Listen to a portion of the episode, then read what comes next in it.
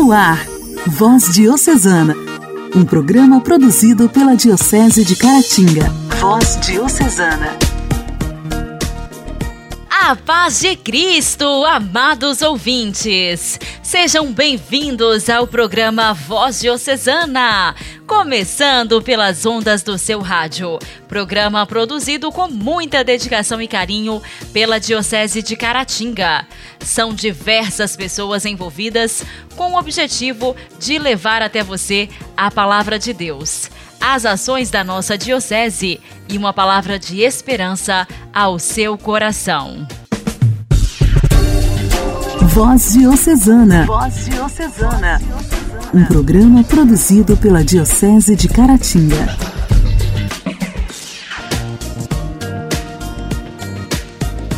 Hoje, dia 1 de dezembro, é o dia de Santo Elígio, que nasceu em Limoges no ano de 588. De nobre família, exerceu várias profissões e chegou a bispo. Elígio, também conhecido pelo nome de Eloy, que em Paris tinha trabalhado como aprendiz, junto com o superintendente de confecções de moedas reais, empenhou-se tanto e com tamanha honestidade que, com o precioso metal, ouro, que lhe foi fornecido para fazer um trono para o rei Clotário II, ele fez dois tronos. Isso valeu-lhe a promoção de diretor da Casa da Moeda e ourives do rei. Ainda existem muitas moedas assinadas por Elígio, e sabe-se que, em determinada altura, também cunhou moedas em Marsella. No tempo de Dagoberto II, filho e sucessor, filho e sucessor de Clotário II, Elígio foi um dos conselheiros mais influentes do rei. Disse que os enviados dos príncipes estrangeiros se avistavam previamente com ele, antes de serem recebidos oficialmente pelo soberano. Era diplomata hábil e por mais de uma vez conseguiu evitar a guerra. Gozava de tanta confiança junto do rei que não só se permitia fazer-lhe reparos sobre a indumentária descuidada, mas também sobre sua vida privada, que, como se sabe, deixava ainda mais a desejar. O tempo que sobrava a este homem da corte, dos seus negócios e orações, de acudir aos pobres, remir cativos ou libertar escravos, empregava-o em honrar com a sua arte as relíquias dos santos. Atribuem a ele os relicários feitos para São Germano de Paris, São Piá, Santo Severino, São Martinho, Santa Comba e Santa Genoveva. Disse que ele também decorou com trabalhos de ourivesaria o túmulo de São Dinis. Além disso, fundou mosteiros. Em 639, morto o rei, demitiu-se de todos os cargos para entrar na vida eclesiástica. Tendo sido ordenado sacerdote por Deodato, bispo de Mans. Foi sagrado bispo em Rouen no dia 14 de maio de 641 e ocupou desde então a sé episcopal de Noyon. Foi grande organizador, apóstolo cheio de zelo, sabedoria e bondade. A sua atividade irradiou para a Holanda e até, segundo se conta, para a Suécia e Dinamarca. Faleceu no ano de 659, aos 71 anos de idade. Santo Elígio, rogai por nós.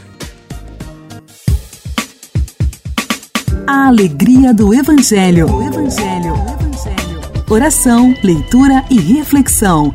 Alegria do Evangelho.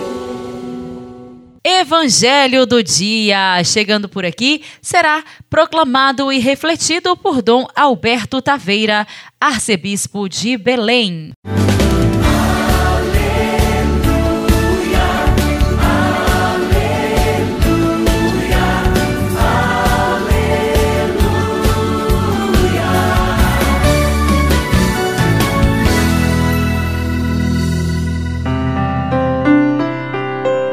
Evangelho de São Mateus, capítulo 7, versículo 21 e versículos 24 a 27. Naquele tempo disse Jesus a seus discípulos: Nem todo aquele que me diz Senhor, Senhor, entrará no reino dos céus, mas sim aquele que faz a vontade do meu Pai que está nos céus. Aquele, pois, que ouve estas minhas palavras e as põe em prática, é semelhante a um homem prudente que edificou a sua casa sobre a rocha.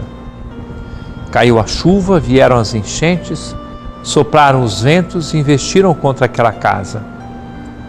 Ela, porém, não caiu, porque estava edificada sobre a rocha. Mas aquele que ouve as minhas palavras e não as põe em prática, é semelhante a um homem insensato que construiu sua casa na areia. Caiu a chuva, vieram as enchentes, sopraram os ventos, investiram contra aquela casa. Ela caiu e grande foi a sua ruína.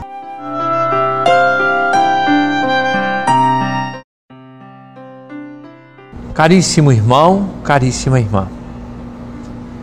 Durante a primeira semana do advento que estamos vivendo, a igreja nos propõe experiências de encontro. Deus que entra na vida das pessoas, nós que entramos na vida de Deus, ou, como ouvimos agora mesmo, ela nos mostra critérios para entrar no reino de Deus, para este ponto de ligação profundo entre Deus e a humanidade, entre cada um dos discípulos de Jesus. Ora, para entrar no reino de Deus, Portanto, para viver em comunhão com Deus, para acolher a Sua presença, faz-se necessário de nossa parte uma acolhida plena da palavra do Senhor. E nesta acolhida à Sua palavra, a vivência, a prática da mesma palavra. É algo fundamental em nossa existência. Se não acontece, nós quase brincaremos de ouvir a palavra de Deus sem vivê-la. O resultado é que será a nossa vida como uma casa mal construída, sem alicerce, sem nenhum fundamento.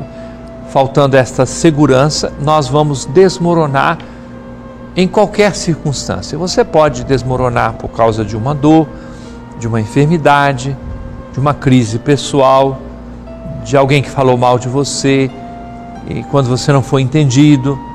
Então você pode simplesmente cair no chão. Ao contrário, quando alguém está firme, baseado não em si mesmo, nas suas próprias virtudes, mas na própria palavra do Senhor, quando a pessoa age desta forma, ela experimenta o crescimento, a solidez da sua existência. Queremos aproveitar este tempo do advento justamente para caminharmos na direção de um amadurecimento cada vez maior na vida cristã e de uma solidez que nos permita viver num contato e num diálogo com todas as situações em que nos encontramos, mas sem que aconteça este desmoronamento. Rocha firme, coragem, fundamentados na palavra de Deus.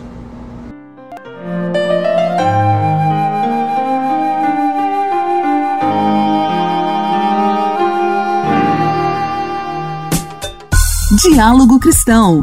Temas atuais à luz da fé. Diálogo Cristão.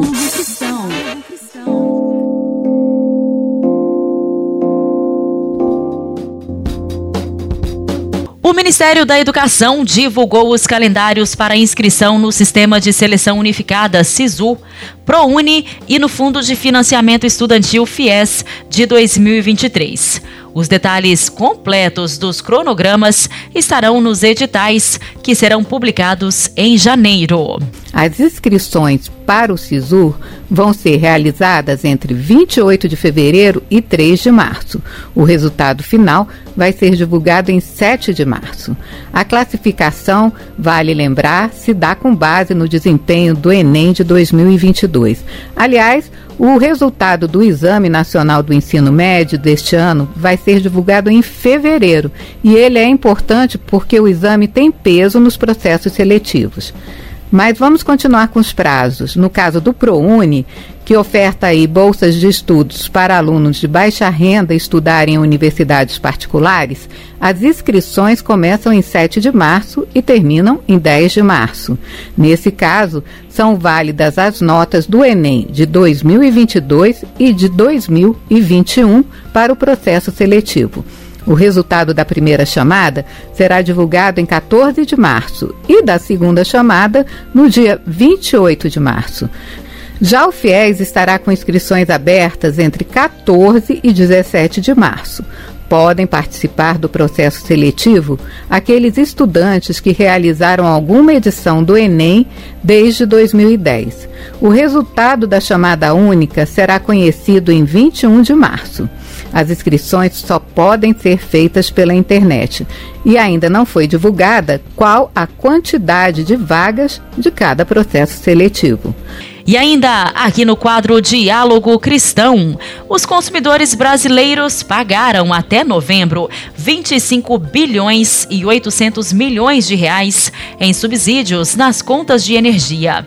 Esse número equivale a 12,6% da tarifa média segundo a plataforma lançada na última terça-feira pela Agência Nacional de Energia Elétrica. O subsidiômetro está disponível no site da ANEEL para facilitar o acesso do público aos subsídios que estão sendo pagos nas contas de energia. No site é informado também quem são os beneficiados.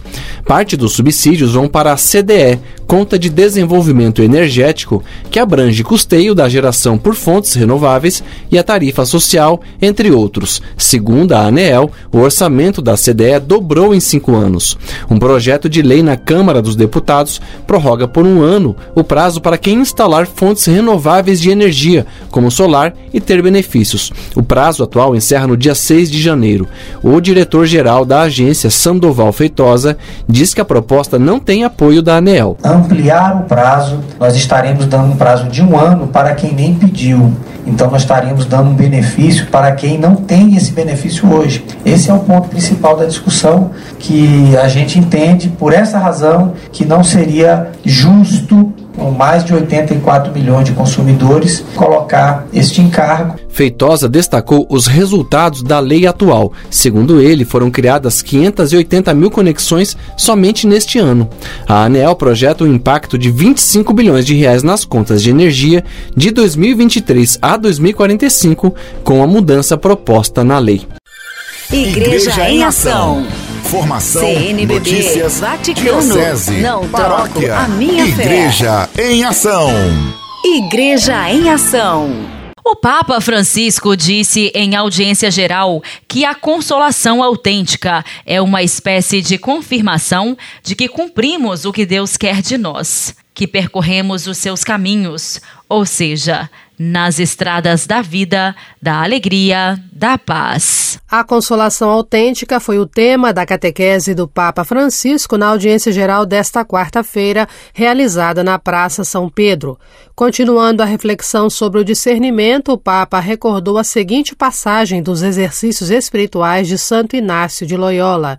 Se nos pensamentos tudo é bom, o princípio, o meio e o fim, e se tudo está orientado para o bem, este é um sinal do anjo bom. Por outro lado, pode ser que no decurso dos pensamentos se apresente algo mal, ou que distraia, ou menos bom do que aquilo que antes a alma se propusera fazer, ou algo que debilite a alma, que a torne inquieta, que a ponha em agitação ele tire a paz, a tranquilidade e a calma que antes tinha.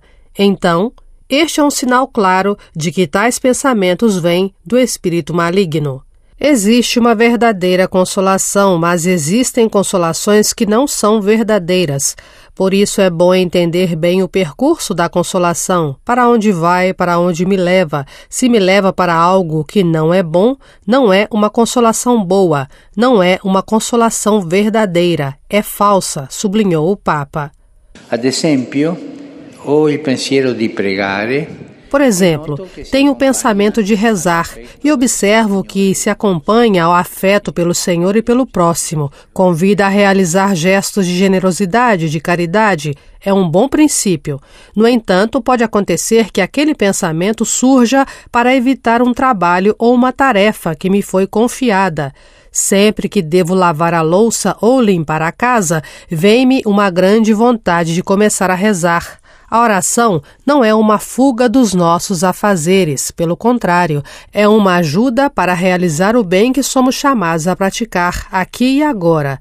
Santo Inácio dizia que o princípio, o meio e o fim devem ser bons.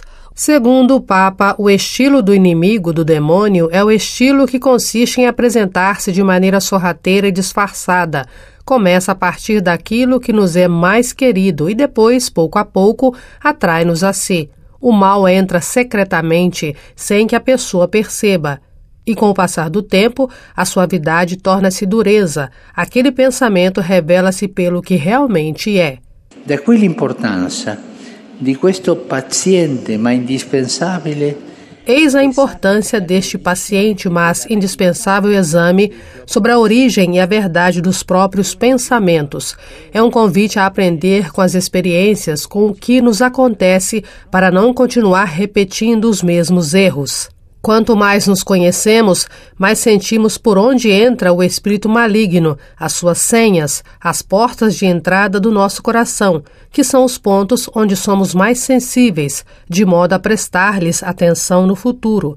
Cada um de nós aos pontos mais sensíveis, os pontos mais frágeis da própria personalidade, e dali entra o maligno e nos leva para a estrada errada ou nos tira da estrada certa. Quero rezar, mas me distancia da oração.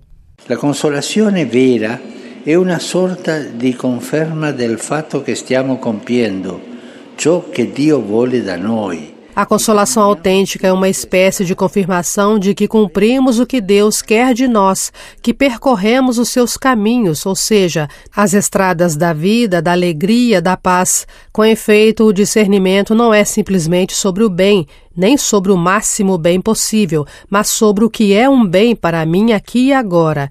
É nisso que sou chamado a crescer, colocando limites a outras propostas atraentes, mas irreais, para não ser enganado na busca do verdadeiro bem. É preciso aprender a ler no livro do coração o que aconteceu durante o dia Façam isso. São apenas dois minutos, mas garanto a vocês que lhes fará bem, concluiu o Papa, concedendo a todos a sua bênção apostólica. Sin nome Domini benedictum. Ex hoc nunc et usque in seculum. Aiutorium nostrum in nomine Domini. Qui feci celum et terram. Benedicat vos, omnipotens Deus, Pater, et Filius, et Spiritus Sanctus. Amém. Orar costuma fazer bem. Intimidade com Deus. Esse é o segredo. Intimidade com Deus. Com Irmã Imaculada. Orar costuma fazer bem.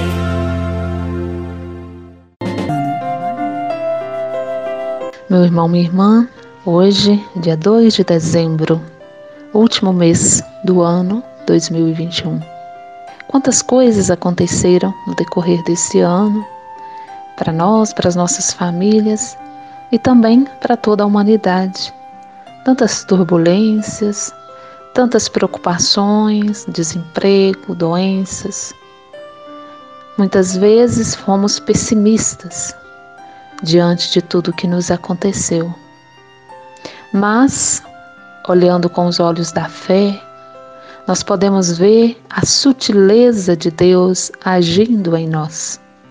Ele que fala no silêncio, que fala nas pequenas coisas, nos pequenos gestos, ele esteve sempre presente conosco, sempre nos sustentando, nos amparando, nos orientando, estendendo a sua mão para que a gente não caísse.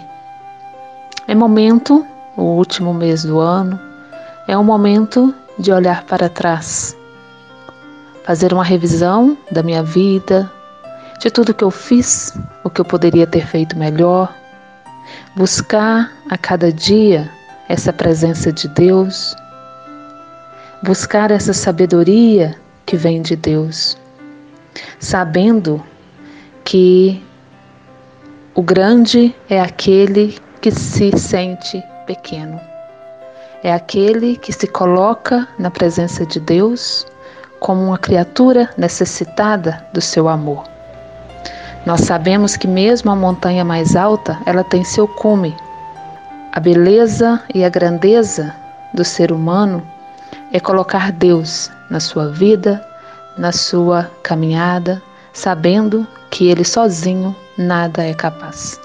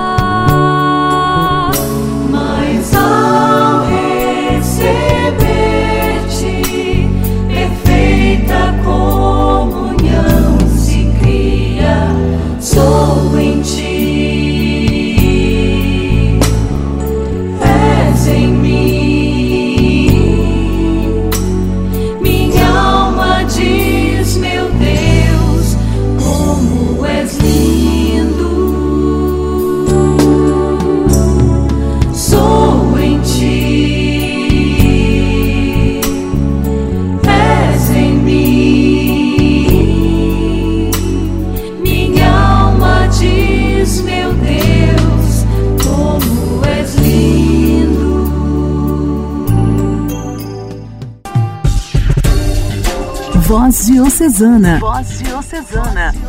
Um programa produzido pela Diocese de Caratinga. Meus amigos, o programa desta quarta-feira está terminando. Eu agradeço muito a audiência de cada um de vocês. Com a permissão de Deus, amanhã estaremos de volta no mesmo horário aqui pela sua rádio preferida. Eu conto com a sua audiência. Desejo para vocês uma quarta-feira abençoada. Que Deus esteja sempre presente no seu coração e que você saiba que Ele está no controle de tudo e que tudo o que o seu coração deseja já está sendo preparado por Ele. Amém. Fiquem com Deus. Até amanhã. Agora eu posso declarar.